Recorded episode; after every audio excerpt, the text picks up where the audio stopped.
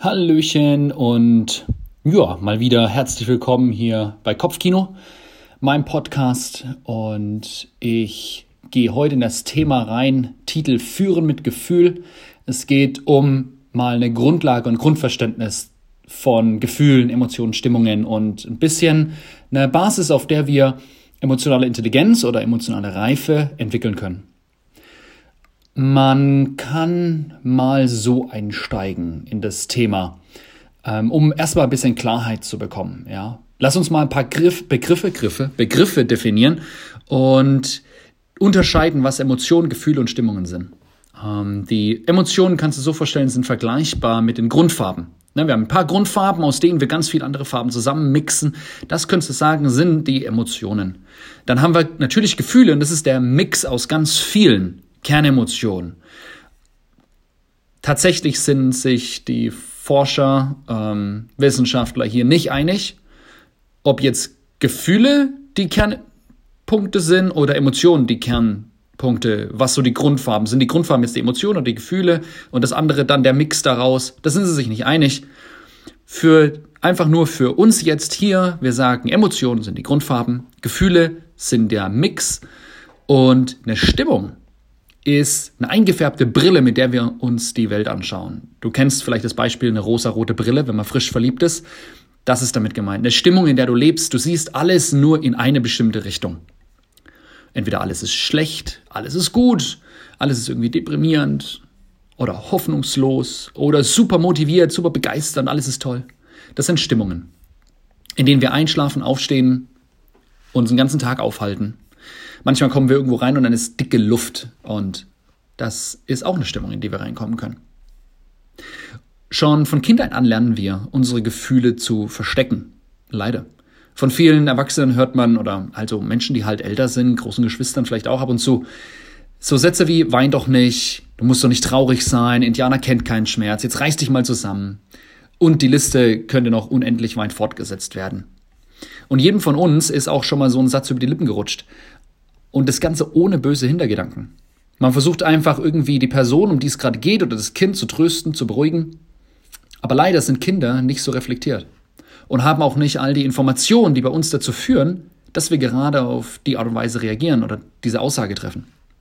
Kinder sind generell hervorragende Beobachter, aber ganz schlechte Interpreten ihrer Wirklichkeit. Was in den meisten Fällen rüberkommt, ist, dass wir es vermeiden sollten, ähm, unsere Gefühle zu zeigen. Ja, wir sollten die am besten verstecken. Und als Beispiel dafür, ne, schauen wir uns mal Tom an. Im Kopf von Tom, einem fünfjährigen Jungen, entsteht eventuell folgende Logik. Papa sagt, ich soll nicht weinen, so wie er selbst auch nicht weint. Offensichtlich ist Weinen schlecht. Ganz simpel. Wie schon gesagt, super Beobachter, aber schlecht Interpreten. Das sind sehr simpel gestrickt Kinder in dem Alter. 30 Jahre später ist Tom verheiratet und unfähig, Trauer, Schmerz und Enttäuschung angemessen auszudrücken. Anstatt zu weinen, wird Tom aggressiv. Warum das so ist, weiß er selber nicht. Heute hat Tom die Kündigung bekommen, ganz unerwartet wurde er nach Hause geschickt. Die negativen Gefühle, in Anführungszeichen negativ, stauen sich an. Von Minute zu Minute wird es schlimmer. Diese Wut muss irgendwo hin. In diesem Moment kommt seine Frau um die Ecke. Beim Versuch, nichts zu fühlen, greifen wir ganz oft auf Strategien zu, die uns betäuben sollen oder durch die wir das falsche Gefühl kanalisieren. Nichts mehr essen, zu viel essen, Alkohol, Drogenmissbrauch, Aggression, Sexsucht, Überarbeitung, Workaholics etc. Pornografie. Hm. Ja, und da gibt es noch mehr. Dadurch fühlen wir, ja, dadurch fühlen wir uns zwar vielleicht nicht kurzfristig, dadurch fühlen wir uns zwar kurzfristig besser, aber auf lange Sicht gesehen werden aber die eigentlichen Probleme nur überdeckt und man fühlt sich noch schlechter langfristig gesehen. Im schlimmsten Fall verletzen wir andere Menschen und geben unsere Unfähigkeit, mit Emotionen umzugehen, reif umzugehen, an unsere Kinder weiter. Als Coach und Berater helfe ich in meiner Arbeit meinen Klienten oft ihre Emotionen zu identifizieren und auf eine gesunde Art und Weise auszudrücken.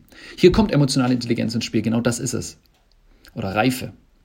Emotionale Reife oder Intelligenz ist die Fähigkeit, sich der eigenen Emotionen bewusst zu sein, sie anzunehmen und angemessen auszudrücken und die Emotionen anderer Menschen zu erkennen und vernünftig und einfühlsam mit ihnen umzugehen. Ich sage das nochmal. Emotionale Reife oder emotionale Intelligenz ist die Fähigkeit, sich der eigenen Emotionen bewusst zu sein, sie anzunehmen und angemessen auszudrücken und die Emotionen anderer Menschen zu erkennen und vernünftig und einfühlsam mit ihnen umzugehen.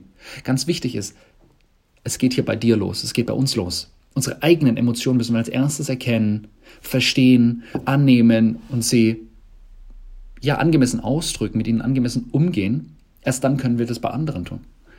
Gesellschaftlich gibt es da ein paar Lügen bzw. Annahmen, äh, die es uns erschweren, im Umgang mit unseren Emotionen reif zu werden und da zu wachsen. Die erste Annahme, die ganz oft mir entgegenkommt, ist, na, ich ignoriere ja nur die unangenehmen Info äh, äh Informationen, Emotionen. Und die Wahrheit ist, die, die Realität ist, wir sind nicht wirklich fähig, nur bestimmte Emotionen zu ignorieren. Das heißt, wenn wir Trauer, Wut und Angst unterdrücken wollen, was oft als negativ abgestempelt wird, passiert das gleiche auch mit Freude. Jetzt verstehe mich nicht falsch, natürlich möchten wir alle mehr Freude haben im Leben und weniger Angst. Das ist völlig klar, ich verstehe das.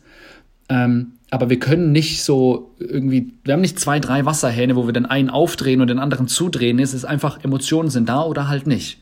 Wir können extrem Begeisterung und Motivation haben für bestimmte Dinge und Freude in unserem Leben. Aber dann müssen wir auch bereit sein, die andere Seite auch auszuhalten.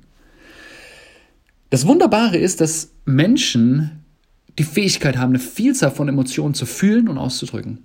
Und das, worum es dir geht, die Dinge in deinem Leben und du hast es verdient, alle Emotionen wahrzunehmen. Die angenehmen und die unangenehmen eventuell auch.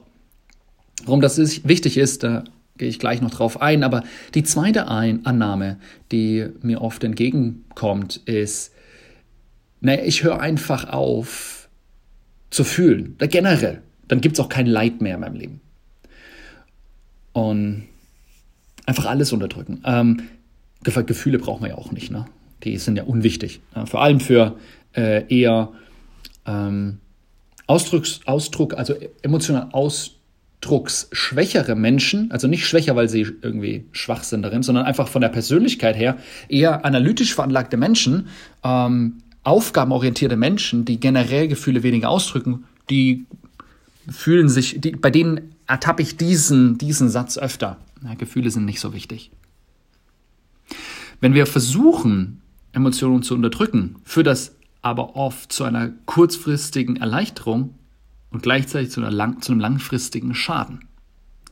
Durch schädliche Bewältigungsstrategien, wie ich oben schon genannt habe, überdecken wir das Problem, was dadurch langfristig nur schlimmer wird und sich unter anderem dann auch auf unsere Mitmenschen auswirkt.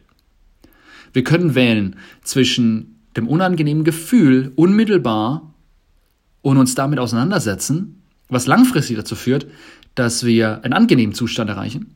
Oder wir unterdrücken den emotionalen Schmerz jetzt gerade und dafür bekommen wir dann das ja, später dann in unser Gesicht geschlagen sozusagen. Kurz gesagt, es ist nicht möglich, nicht zu fühlen und gleichzeitig glücklich zu sein. Es geht nicht. Glücklich sein ist ein Gefühl. Die dritte Annahme, die mir oft äh, über die Quere kommt, in die Quere kommt oder über den Weg läuft, ähm, heißt sowas wie Gefühle halten mich nur auf und bringen nichts. Ja, genau. Das sind die Leute, die dann gleichzeitig auch sagen, ich möchte große Dinge erreichen, ich möchte motiviert sein. Das Käse ist, Motivation ist auch ein Gefühl. Anyhow, ähm, Gefühle sind oft wichtige Signale, die uns zeigen, worauf wir in unserem Leben mehr achten sollten. Ja, sie sind sozusagen eine Kommunikation von deinem Unterbewusstsein hoch in dein Bewusstsein rein, ähm, dass du auf Dinge Acht geben sollst. Ja? Ähm, zum Beispiel Eifersucht. Wenn wir Eifersucht fühlen, ist der Hinweis, dass hier ein un unbefriedigtes Bedürfnis oder ein Wunsch da ist. Ich hoffe, das ergibt Sinn für dich. Also Eifersucht ist, natürlich sollen wir nicht eifersüchtig sein, ich verstehe das, aber Eifersucht ist, hier gibt es ein Bedürfnis, was nicht gestillt ist. Und dem Bedürfnis, um dem muss ich mich kümmern. Wenn ich mich um das Bedürfnis gekümmert habe, ist auch dieses Gefühl von Eifersucht weg. Aber die Eifersucht ist erstmal einfach nur ein Hinweis, dass hier ein, un unbefriedigtes Bedürfnis da ist. Freude hilft dabei zu erkennen, wenn meine Lebensweise im Einklang mit meinen Werten und Zielen steht.